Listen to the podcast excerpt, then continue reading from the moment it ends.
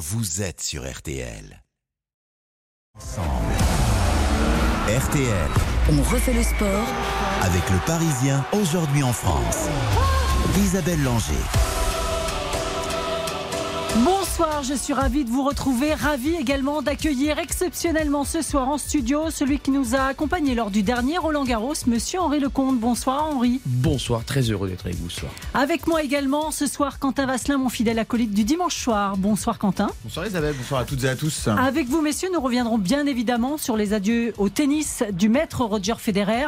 Mais Henri, vous avez également micro ouvert hein, si vous voulez commenter le, le reste de l'actualité sportive.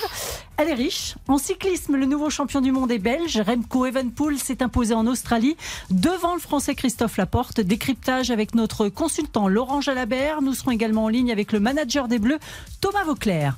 La Marseillaise a raisonné au championnat du monde d'aviron après leur titre olympique l'an dernier en deux de couple. Hugo Boucheron et Mathieu Androdias se sont couverts d'or. Ils sont nos invités ce soir et nous raconteront combien cette saison post-JO a été compliquée à gérer psychologiquement. À 20h, c'est la joyeuse bande de RTL Foot qui prendra le relais avec à 20h45 le coup d'envoi de Danemark-France. Répétition générale à deux mois du mondial. Bonsoir Philippe Sansfourche. Bonsoir Isabelle, bonsoir à tous. Vous êtes notre envoyé spécial au Danemark. Euh, Philippe, pour une dernière, ce n'est pas une partie de plaisir qui attend les Français quand même. Hein. Ah non, loin de là, puisque le, le Danemark bah, va jouer tout à, tout à l'heure pour la, la, première place de, de ce groupe de, de, Ligue des Nations à distance avec euh, la Croatie qui sera en Autriche, alors que l'équipe de France, elle, elle va jouer bah, tout simplement pour sauver sa place parmi euh, l'élite, ne pas jouer en, en, Ligue B de la Ligue des Nations, ce qui serait euh, assez humiliant hein, après avoir remporté la, la compétition il, y a, il y a moins d'un an. C'est le premier enjeu, hein, c'est-à-dire gagner ici pour être sûr de ne pas dépendre de la rencontre entre l'Autriche et, et, la Croatie qui se tiendra en même temps à 20h45. Mais évidemment, dans toutes les têtes, il y a ce deuxième enjeu qui est hyper important, qui est la, la préparation de partir sur une bonne base en allant euh, à la Coupe du Monde dans maintenant deux mois, vous le disiez. Retrouver cette équipe du Danemark qui sera dans le groupe de la France. D'ailleurs, l'opposition entre les, les, deux nations se fera le, le 26 novembre, c'est-à-dire quasiment dans, dans deux mois, jour pour jour. On a déjà une idée de la composition des équipes, Philippe? Alors on a une idée, il n'y a encore rien d'officiel, mais euh, peut-être quelques surprises par rapport à ce qui était attendu, puisque Olivier Giroud, l'homme qui a le, vent dans le dos en ce moment et toute la France derrière lui, eh bien, euh, qui était attendu sur le, sur banc des remplaçants, devrait débuter la rencontre à nouveau aux côtés de, Kylian Mbappé et d'Antoine Griezmann. Autre petite euh, information inattendue, c'est euh, Raphaël Varane, le, capitaine, qui était en conférence de presse hier et qui pourtant devrait débuter sur le banc des remplaçants. C'est William Saliba qui devrait être aligné aux côtés d'Upamecano et de Badiachil. Donc une défense très expérimentale, ce qui peut constituer un danger euh, face à ce Danemark, ici même à Copenhague, qui a l'habitude de mettre une très très grosse pression sur les adversaires. Henri Lecomte, Giroud, il doit aller à la Coupe du Monde Ça y est, je la voyais celle-ci arriver. Sûr, ça me rappelle quoi 91 C'est ouais, ça, vous voulez dire? Moi, je pense qu'il doit y aller, sincèrement. Il peut apporter Parce... quoi à l'équipe? Bah, Il peut apporter quelque chose de complémentaire, il, peut, il, a, il a un jeu totalement différent. C'est vrai que s'il il vient par rapport à un autre joueur et qu'il a le même poste, ça peut être aussi quelque chose d'intéressant. Et puis surtout de pouvoir changer, d'alterner. Et puis moi, je, je, peux vous dire une chose, il faut penser, euh, on ne sait jamais, il peut y avoir des blessures mmh. juste avant cette Coupe du Monde. Et si on a un joueur supplémentaire, et Giroud, quand euh, bah, il, il, est là, quoi, il plante les buts, euh, il est solide quand même. C'est le, le compte de 91 ah, J'aimerais bien. c'est tout le mal que je lui souhaite. Bon, Philippe Sansfourche, on vous retrouve avec Nicolas Georgerot à 20h45 pour le coup d'envoi, mais avant, bien sûr, dans RTL Foot dès 20h. À avec tout à l'heure. plaisir. À tout à l'heure. Allez, restez avec nous. Nous revenons dans un instant pour parler des mondiaux de cyclisme avec notamment Laurent Jalabert. RTL. On refait le sport. Christophe Laporte termine à la deuxième place. Quand j'ai passé la ligne, je savais pas vraiment à quelle place j'étais. Et quand ils m'ont dit que j'étais deuxième, euh, tout le monde était très heureux. Et c'est vraiment une belle saison. C'est sûr, ça fait plaisir de finir sur une médaille d'argent sur les championnats du monde. Si on nous avait dit ça un tour de l'arrivée, je pense qu'on aurait signé. Donc euh, à la fin, on peut être satisfait. Christophe Laporte au micro de nos confrères d'Eurosport. Bonsoir Laurent Jalabert. Bonsoir. Consultant cyclisme pour RTL, Laurent, Christophe Laporte en argent. Franchement, on va être sincère, c'était presque inespéré pour l'équipe de France au vu de la course. Euh, oui, mais disons que le résultat est bien supérieur à ce qu'on pouvait imaginer en tour de l'arrivée. D'ailleurs, lui-même l'a précisé. Tellement c'était mal embarqué. Hein. Alors l'équipe de France a marché très bien, elle était très costaud, elle a lancé les hostilités de loin, elle a voulu durcir la course, mais elle s'est fait prendre un peu à son mm. propre piège en amenant avec elle euh, le grandissime favori Evenepoel, alors qu'aucun de nos leaders ne figurait dans l'échappée. La stratégie de l'équipe de France, ça vous a quand même surprise, euh, Laurent?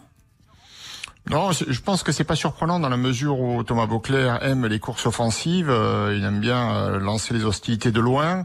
Il l'a fait euh, successivement sur les deux succès de, de Julien Lafilippe ces deux dernières années. Aujourd'hui, c'était la même chose. Ce qu'on peut regretter simplement, c'est que ni Cosnefroy ni ni à la Philippe euh, et ni Christophe Laporte euh, ni accompagné tout simplement ce, cette attaque à 70 km de l'arrivée dans laquelle se trouvaient quatre Français, euh, mais c'était pas, c'était les équipiers et, et, surtout Remco et Venepool quoi, un des favoris. Ils l'ont mis dans une position hyper confortable avec hein. deux minutes d'avance et voilà et après derrière ben, la situation été vraiment trop compliquée pour tous ceux qui sont restés englués dans le peloton. Laurent, vous restez avec nous. On a joint Thomas Vauclair tout à l'heure avec le décalage horaire. Bien sûr, on l'a appelé il y a quelques, quelques heures, mais il était en Australie. On l'écoute. Bonsoir Thomas Vauclair. Bonsoir tout le monde.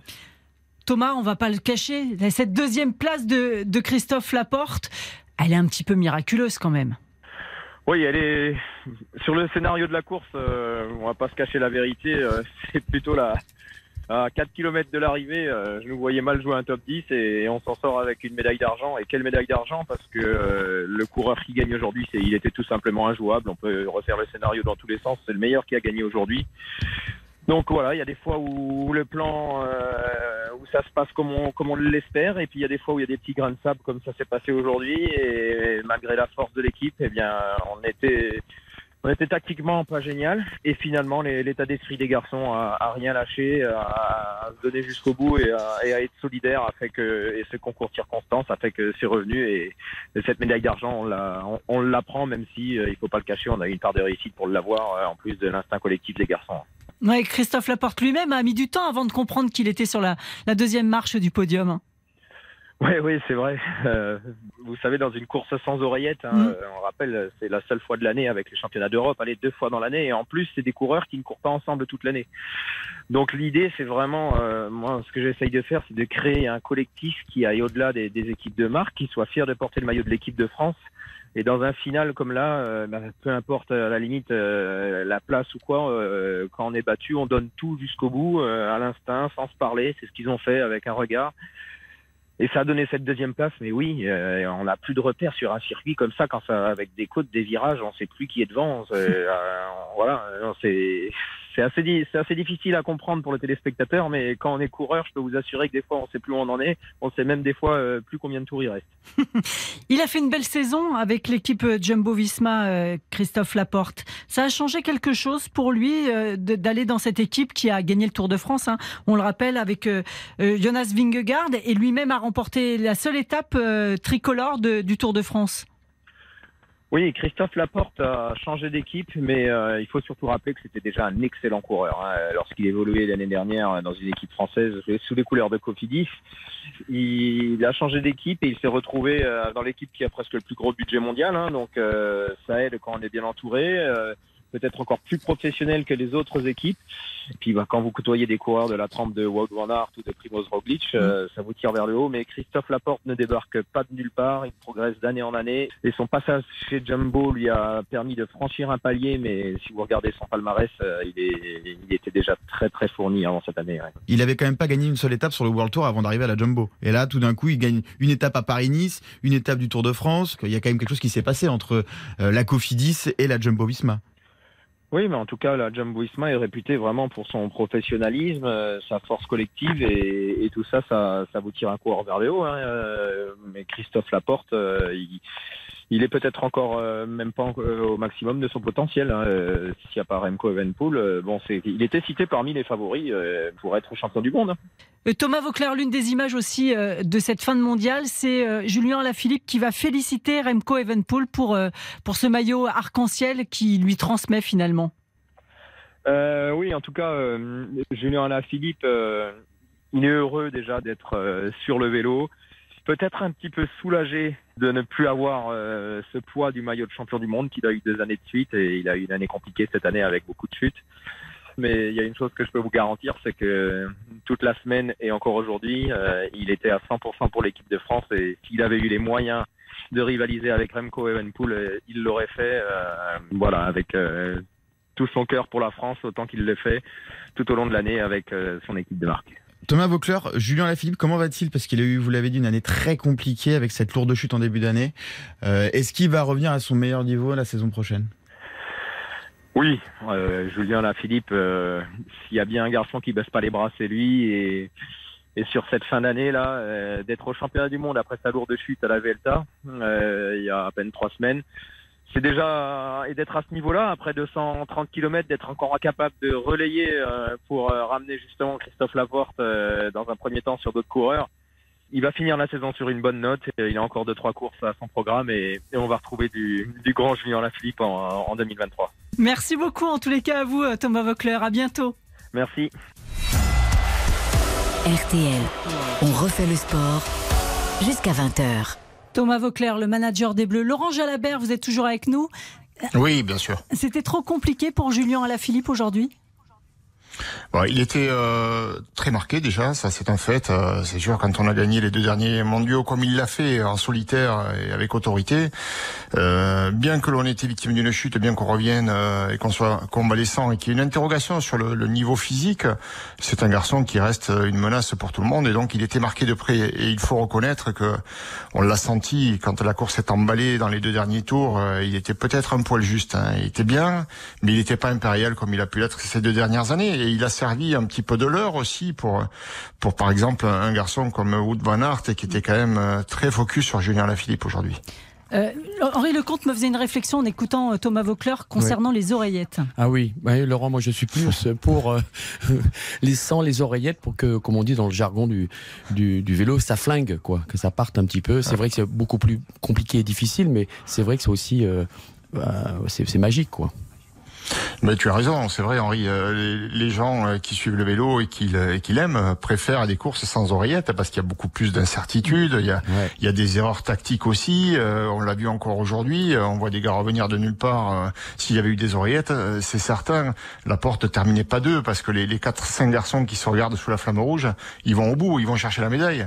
Mais bon voilà, ils étaient là, ils savaient pas, il y avait pas d'infos, on savait pas où ils étaient derrière, et tout le monde a été surpris. Et, et voilà, non, mais c'est c'est sûr que les, les oreillettes, lorsqu'elles sont pas là, on a des courses beaucoup plus animées. moi, je trouve ça plus sympa aussi. Il faut les enlever au Tour de France, quoi, voilà.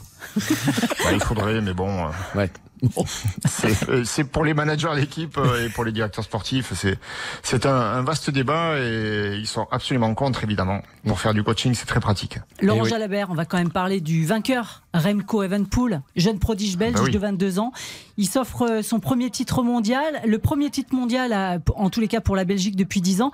Surtout, on a regardé cette statistique avec Quentin Asselin. Il est seulement le quatrième coureur à remporter un monument, la classique Liège-Bastogne-Liège cette année.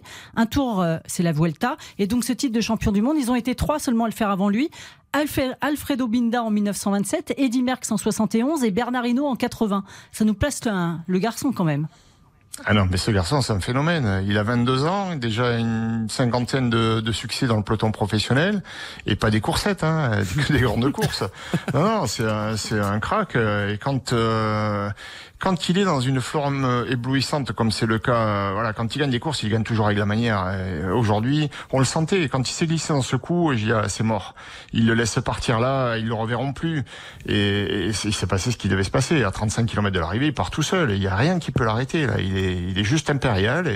Voilà, il est jeune, il est talentueux, il a toutes les qualités qu'il faut. Et puis, euh, et puis il court juste. Et il faut, faut rappeler euh, Laurent Jalabert qu'il a frôlé la mort euh, il y a deux ans sur le Tour de Lombardie quand il est basculé par-dessus un pont, chute spectaculaire Ah ouais, à 5-6 mètres de haut. C'est impressionnant, il aurait pu lui laisser la vie. Oui, les images étaient frappantes et ça, ça, ouais, ça glaçait le sang, ouais, de voir. euh, enfin, on le voit partir dans le décor et on ne sait pas ce qu'il y a en bas. hein. Et, Et ça le est sorti miraculeusement, effectivement. Ouais. Laurent, on peut pas se quitter sans euh, évoquer l'affaire Van der Poel. On restitue le garçon. hein. Il est néerlandais, c'était l'un des favoris. C'est le fils de, le petit-fils de Poupou, Raymond Poulidor. Et bien avant de prendre le départ de la course et d'abandonner très rapidement, il a terminé sa nuit au poste de police pour avoir bousculé deux adolescents qui chahutaient dans le couloir de l'hôtel juste à côté de sa chambre et qui l'empêchaient de dormir. C'est quand même incroyable que euh, les hôtels ne sont pas privatisés sur les mondiaux. Comment ça se passe? Non, pas du tout. Les, les équipes euh, louent des hôtels. Rendez-vous compte, euh, des Pays-Bas ou de la France, quand on est en Australie, on va pas sur place chercher voir l'état des chambres. On fait ça par les moyens modernes de communication, je suppose. Et euh, Van Der Poel s'est retrouvé là. Il y avait visiblement une fête dans cet hôtel. il s'est couché de bonne heure. À minuit, ça tapait à sa porte. On peut comprendre l'agacement. Moi qui suis pas du tout sanguin non plus, et je pense pas que ce soit un garçon qui soit sanguin, moi j'aurais pété les plombs. Hein. Euh, on m'empêche de dormir la veille du championnat du monde, mais bien sûr que tu ouvres la porte et, que tu t'énerves. Bon voilà, le problème c'est que euh, il aurait peut-être dû agir différemment, appeler la réception. Mm. En, Australie, c'est très très strict et, et pour le coup, voilà, c'est la réception qui a qui a, au lieu d'appeler euh, et de régler le problème, elle a appelé la, police et, voilà, ça s'est terminé comme ça. Et c'est vraiment un scénario catastrophe et, et, une image qui colle euh, à ce garçon qui ne correspond pas du tout à ce qu'il est. Moi, je pense que c'est un gars charmant. Il est pas du tout agressif et ce qui lui est arrivé aujourd'hui, c'est vraiment une injustice. C'était pas arrivé, me disait euh, euh, Christian Olivier ce matin, à Nasser Boigny euh, sur des championnats de France à Vesoul? Si, c'est vrai, c'est vrai. C'était arrivé à Nasser Boigny. Il y avait un mariage dans l'hôtel et pour les, mêmes raisons, beaucoup de tapage. Ça faisait du bruit dans le couloir. Il était sorti. Il avait voulu, régler ça à sa façon et voilà, c'était monté d'un cran et bon. Là, il y avait eu bagarre par contre. Merci beaucoup, Laurent Jalabert, d'avoir été avec nous ce soir. Je vous en prie. Bonne soirée. Bonne soirée. Vous écoutez RTL. Restez avec nous. Les 19h30 dans un instant, nous prenons la direction de la République tchèque. Retrouvez nos champions du monde d'aviron, Hugo Boucheron et Mathieu Androdiaz. RTL. On refait le sport avec le Parisien aujourd'hui en France. On refait le sport avec le Parisien aujourd'hui en France. Isabelle Langer.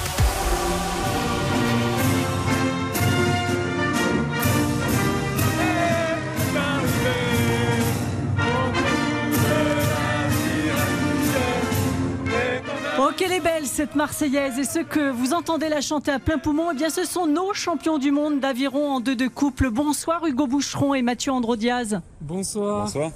Champion olympique l'an dernier à Pékin, vous remportez aujourd'hui à Razice en République tchèque votre deuxième titre mondial après celui de 2018. Vous avez été monstrueux tout au long de la semaine. Vous avez notamment surclassé vos adversaires en demi et en finale. Comment ça va là? Bah, Écoute, euh, on est sur notre petit nuage, euh, on kiffe bien, euh, on profite. Mais bon, là, en fait, on profite à l'aéroport là parce qu'on a pris l'avion direct.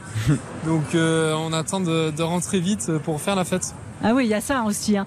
Mathieu Androdiaz, elle représente quoi cette médaille d'or? Bah, Elle a beaucoup de, de signification pour nous. C'est déjà très très précieux de pouvoir confirmer l'année d'après. l'année d'après les, les, Jeux de Tokyo. Et en plus de ça, pour nous, c'est c'est le symbole aussi de tout un chemin qu'on a fait après Tokyo, qui n'a pas été simple parce que bah, réaliser son rêve, c'est pas neutre, ça laisse des traces et euh, ça a été un bouleversement quand même dans nos vies perso. Et donc ça, il faut le digérer, il faut se remettre au boulot, il faut recréer un nouveau rêve, de, nouvelles motivations. Et euh, je trouve que ce chemin-là, on, on l'a fait euh, à notre euh, à notre vitesse et on est vraiment récompensé sur sur ce titre aujourd'hui. Oui, parce qu'on va l'expliquer aux auditeurs, c'est votre première seulement compétition de l'année. Vous n'aviez pas été dans le même bateau depuis le 27 juillet 2021 en compétition. C'était aux Jeux Olympiques lors de votre titre. Ça a été vraiment compliqué de digérer ce titre olympique, Hugo Boucheron. Ouais, il y a eu pas mal de chamboulements. Euh, ça a été assez dur à digérer euh, parce qu'en fait, ouais, on est arrivé, euh, on a un peu arrivé à bout. le Covid a laissé pas mal de, de, traces, on va dire. Et une fois que ça a été accompli, si vous voulez, il y a la pression qui a qui s'est atténuée, ça a complètement explosé en fait. Et ça a été vraiment très très long d'avoir à nouveau euh, envie de, de, bah, s'entraîner, de, faire des courses, de, vouloir se battre pour, euh, bah, pour progresser et, et réussir des, des, compétitions. Donc euh, ouais, ça, on revient de, on revient de loin. Concrètement, comment ça se matérialisait, Mathieu Androdiaz? Il n'y avait pas envie d'aller à l'entraînement, c'était quoi?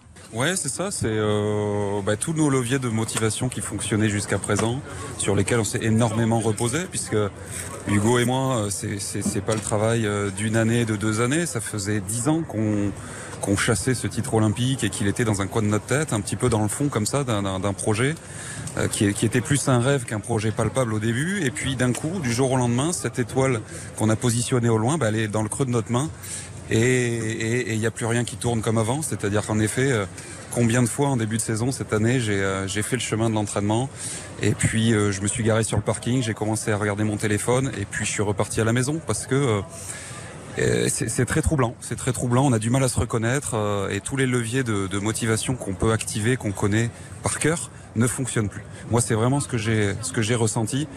Et là, j'ai compris qu'il allait falloir faire le deuil de, un petit peu de ce qui s'est passé à Tokyo pour avancer sur un nouveau projet qu'il faut recréer. Donc, euh, c'est absolument pas la continuité de Tokyo. C'est un nouveau projet qu'on est en train de, de construire tous les deux. Et combien de temps vous avez mis avant de retrouver une activité normale dans les bassins? Mais Moi, c'était assez tard, hein, euh, jusqu'au mois de juin, on va dire, à partir du mois de juin.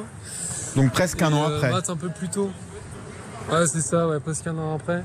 J'ai continué à m'entretenir un petit peu physiquement, mais bon, euh, bien loin de ce que je faisais d'habitude. Et puis pour maths, toi, t'as as repris quand Au mois de février, non?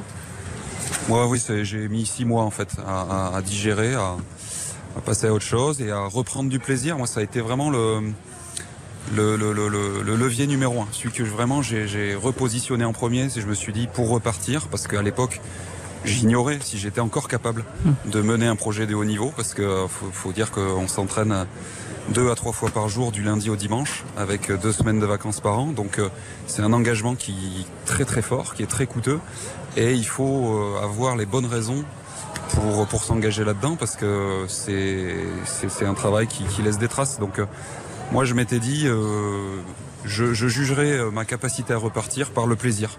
Voilà, les, les choses simples que je vais retrouver à l'entraînement, le plaisir de la glisse, le plaisir de remonter dans mon bateau, le plaisir de revoir du monde et le plaisir de s'entraîner aussi parce qu'on a quand même peu de compétition dans l'année et la plupart du temps, 95% de de notre emploi du temps annuel, c'est de l'entraînement. Donc il faut quand même aimer s'entraîner, il faut aimer le, process de progression.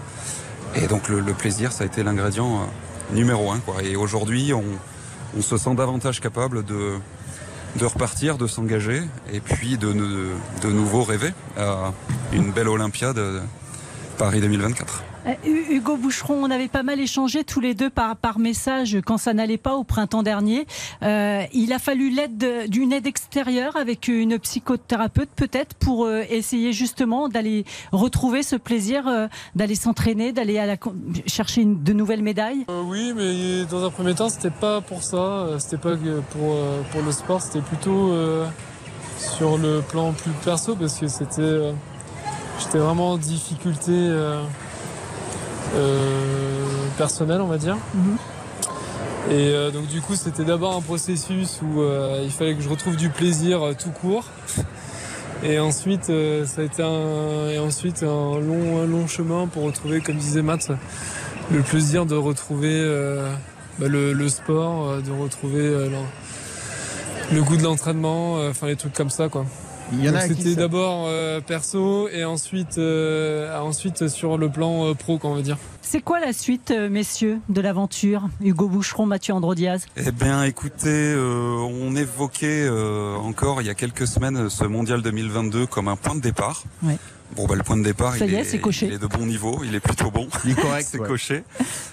Il est, il est correct. maintenant, bah, le gros piège, c'est de s'en satisfaire, c'est de se dire que c'est suffisant c'est de se dire que le niveau qu'on a eu ce week-end suffit pour aller chercher euh, une médaille à Paris, mais on connaît bien le, ben, la nature du haut niveau. On sait très bien que le niveau va monter, il va se densifier et qu'il faut continuer euh, à, à, aller chercher les petits détails. Donc là, on va concrètement se poser pendant trois semaines.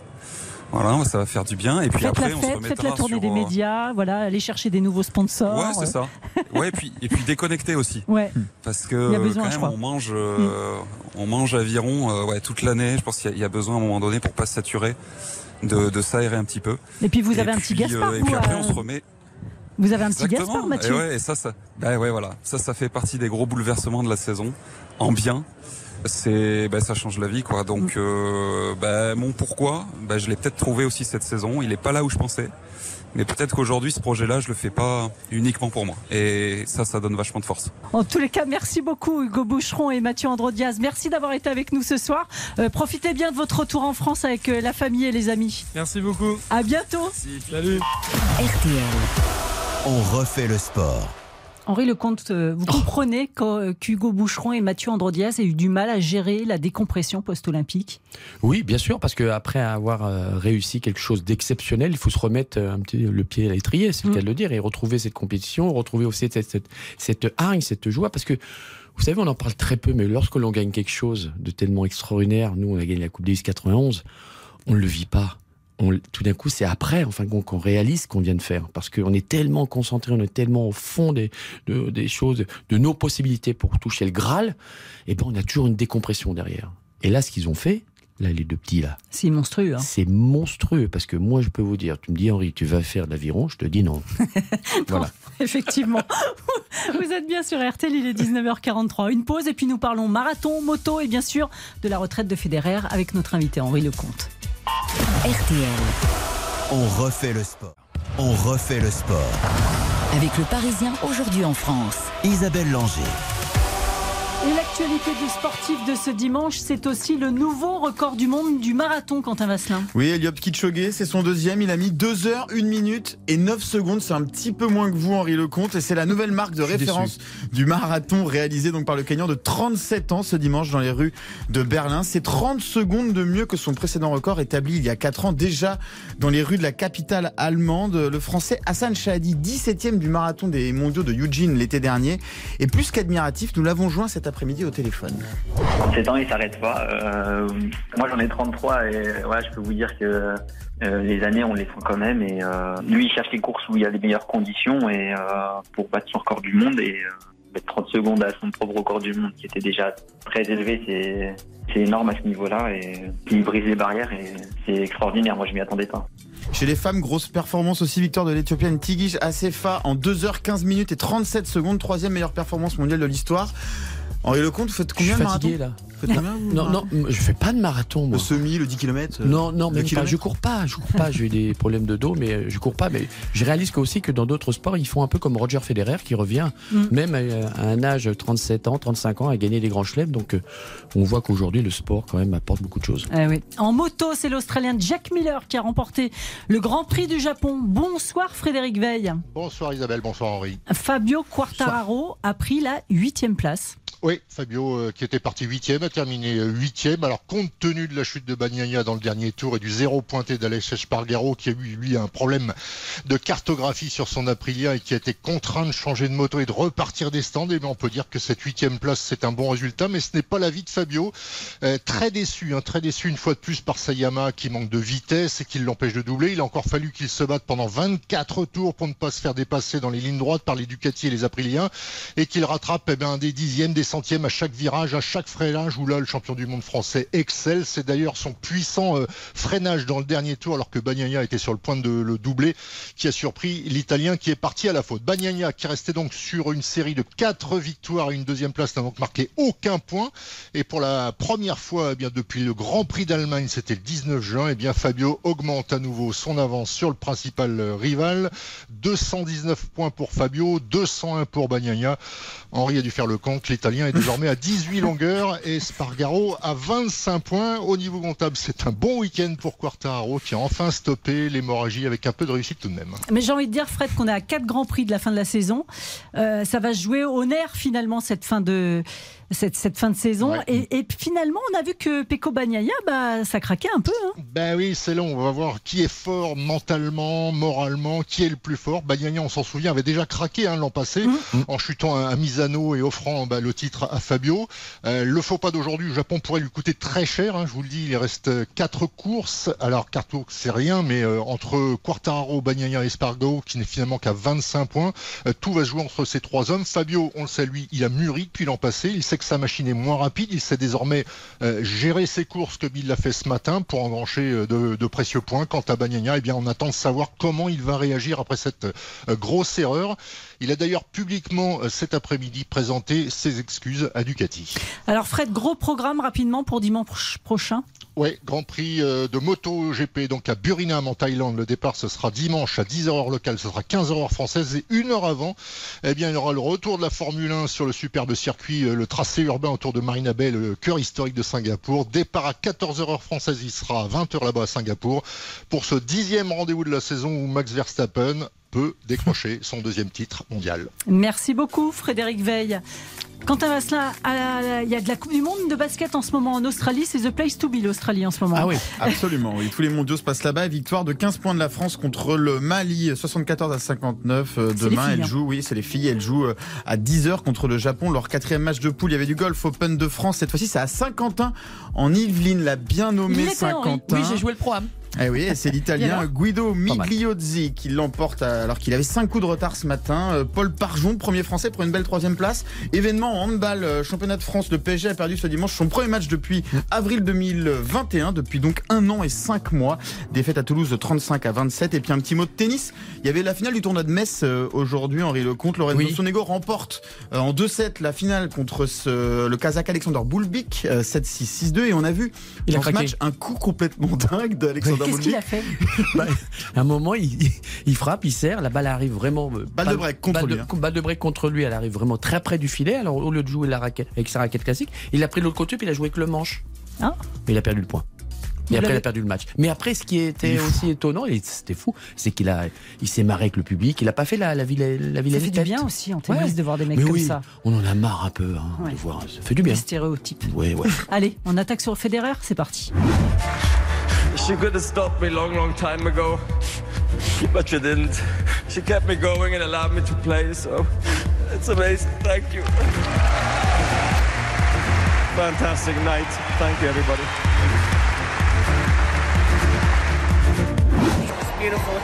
C'était beau de voir Federer pleurer et puis Nadal pleurer. C'était la fin de quelque chose pour tous les deux. Les larmes de Roger Federer qui remerciait sa femme Mirka et le public pour le soutien inconditionnel pendant toute sa carrière. Et ceux qui étaient sur place vendredi à l'O2 Arena de Londres pour les adieux du maître avaient bien de la chance. Merci Henri Lecomte d'être avec nous ce soir pour en parler. Moi, s'il y a une image que je retiendrai de cette soirée, c'est Nadal, Federer sur le banc qui se tiennent la main et qui sont en larmes.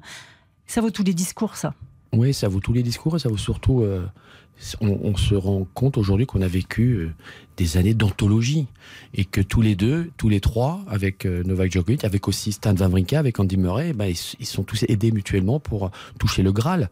Et celui qui a permis à être dans cette position-là, c'est Monsieur Roger Federer, c'est James Bond, comme je mm. l'appelle. Euh, c'est un joueur qui a permis, qui a fait découvrir un autre niveau de, du tennis, un niveau incroyable, un niveau qu'on ne pouvait même pas imaginer. Vous auriez aimé Ouais.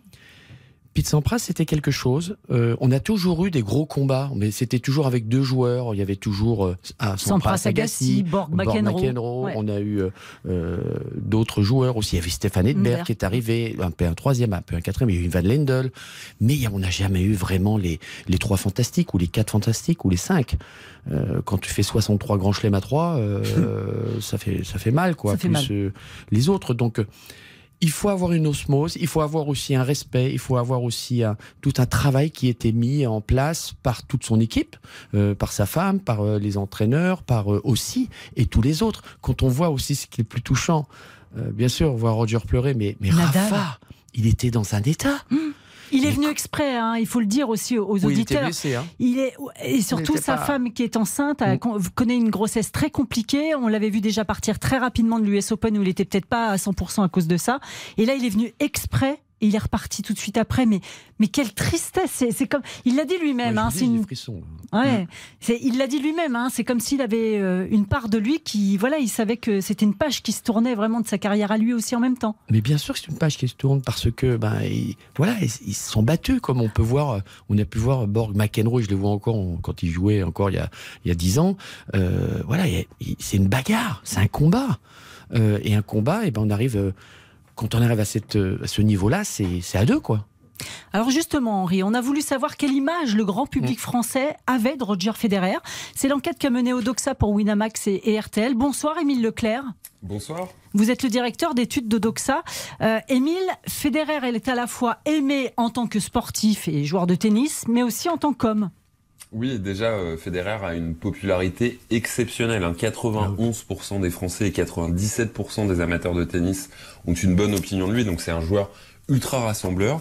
Et effectivement, quand on regarde un petit peu dans le détail, ils apprécient le joueur. Ils sont plus de 90% à nous dire que euh, il était doué techniquement, qu'il était combatif, élégant sur le sur le court, polyvalent aussi, euh, malgré parfois la difficulté à, à l'emporter à Roland Garros. Et ils aiment aussi l'homme qu'ils jugent euh, à 90% sympathique et proche euh, du public. Donc c'est à la fois un joueur de tennis et un homme qui est euh, apprécié par les Français et par les amateurs de tennis en particulier. Émile, quelle trace il va laisser pour ceux que vous avez interrogés dans le tennis? Bah déjà, il y a 90% des amateurs de tennis qui nous disent j'ai été heureux de voir jouer un joueur comme comme Roger Federer. Donc nous aussi. J'y ai été, je l'ai vu, j'ai participé à cette époque. Euh, ensuite, ils nous disent évidemment que c'est une mauvaise nouvelle pour le, tennis, et il y en a même certains qui sont déjà 54% des amateurs de tennis nous disent euh, bah, je suis déjà euh, triste et nostalgique de voir Federer s'en aller. Et il y a un autre élément aussi qu'ils nous disent, c'est que sa carrière n'aurait pas été aussi belle sans la concurrence avec Rafael Nadal et Novak Djokovic. Il y a 68% des amateurs de tennis qui pensent ça. Donc c'est c'est vraiment un joueur qui laissera une trace, mais c'est aussi, comme vous le disiez précédemment, une rivalité, une période exceptionnelle pour le tennis. Mais euh, Roger Federer, de toute façon, il a laissé tennistiquement quelque chose d'incroyable. Il a surtout, il laisse encore derrière, il a su faire la connexion avec les anciens et les, et les jeunes d'aujourd'hui. Quand il crée la Lever Cup, on sent son amour pour l'Australie, on sent son amour, son respect, comme ils disent, la legacy, c'est ce qu'il veut laisser, et, et, ce qu'il veut guider, ce qu'il veut donner, et il va être encore là. Et c'est quelqu'un qui donne, qui est très très important. Moi, le seule chose où je suis déçu, j'ai jamais joué, quoi. Eh, c'est ce que j'allais vous demander tout à l'heure. J'aurais rêvé de le jouer. j'ai tapé trois balles avec lui à la Lever Cup en Suisse. Tu me dis, deux mois ta raquette, j'ai tapé devant tout le monde. Bon, je lui dis, frappe pas trop fort quand même, mais, euh, mais voilà, j'aurais rêvé de jouer contre lui. Émile Leclerc, dans le débat qui anime surtout aujourd'hui la planète tennis, c'est savoir qui est le GOAT, the greatest of all time. Et le match, là, il se joue vraiment entre Federer et Nadal. Les chiffres sont incroyables. Après, on est en France, il hein, faut relativiser aussi. Hein. C'est ça, c'est les Français. Alors, on va justement voir en fonction des populations. Quand on regarde l'ensemble des Français, donc euh, amateurs de tennis et non amateurs de tennis compris, c'est Rafael Nadal qui est devant eux, qui est devant euh, Roger Federer à leurs yeux, 34% contre 28%.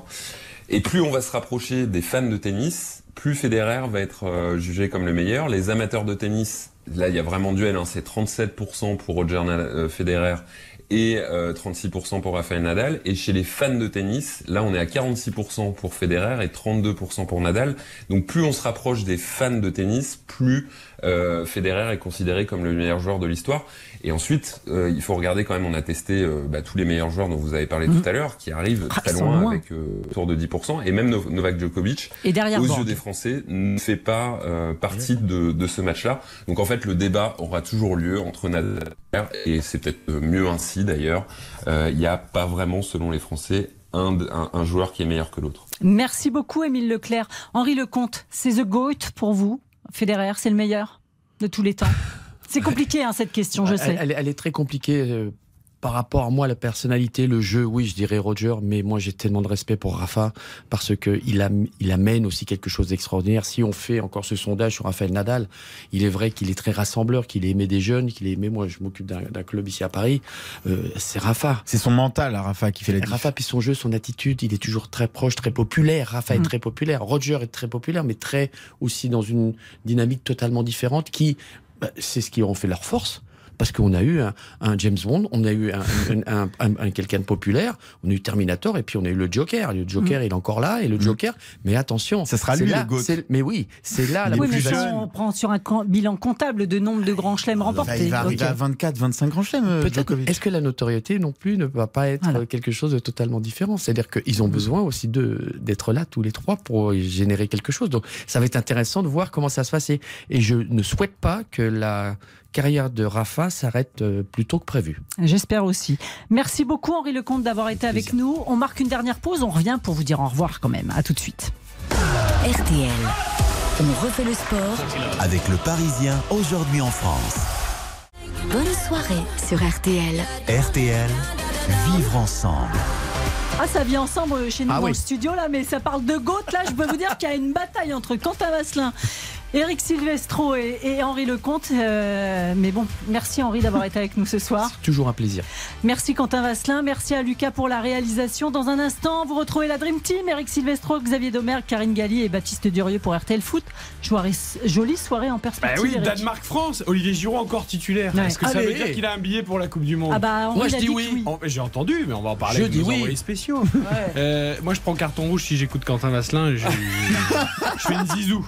Donc, euh, je vais me calmer. Faut pas Allez. que Djokovic ait 40 grands chelems. The Goat ce soir, c'est le foot sur RTL à partir de 20h, juste après les informations. Allez vous écouter RTL